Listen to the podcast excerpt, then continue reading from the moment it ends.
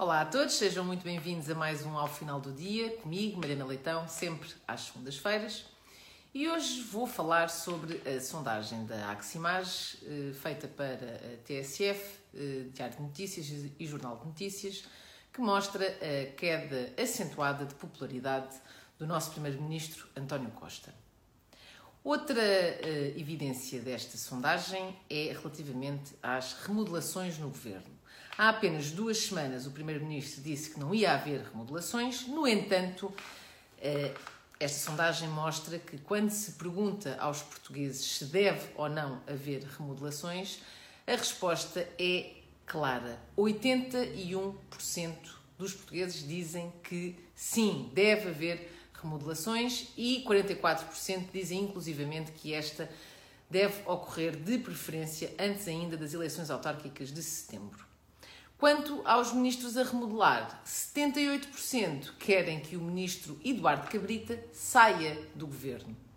Ora, nada que me surpreenda, só não se percebe como é que, depois de tudo o que se passou sob a responsabilidade uh, do Ministério que Eduardo Cabrita tutela, este ainda seja ministro. Quanto aos partidos, o Partido Socialista continua à frente das sondagens e o Partido Social Democrata continua 12 pontos atrás.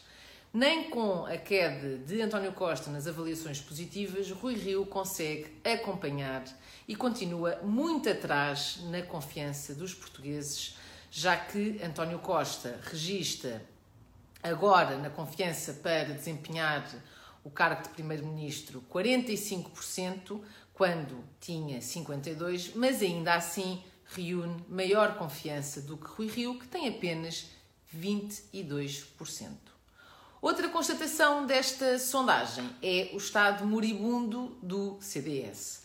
Também não é propriamente uma novidade, é mais uma confirmação da quase inexistência deste partido no atual cenário político nacional.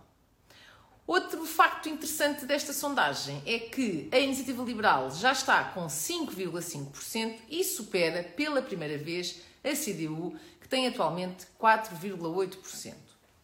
Resumindo e concluindo, apesar de António Costa e do Partido Socialista estarem em queda, o Partido Social Democrata continua muito atrás, na minha opinião, graças à incapacidade de fazer oposição por parte do líder Rui Rio.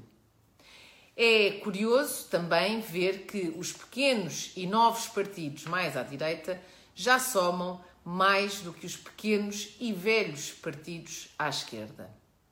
Por tudo isto, está visto que com este PSD não vamos lá. E, portanto, está na hora de reforçar uma alternativa viável.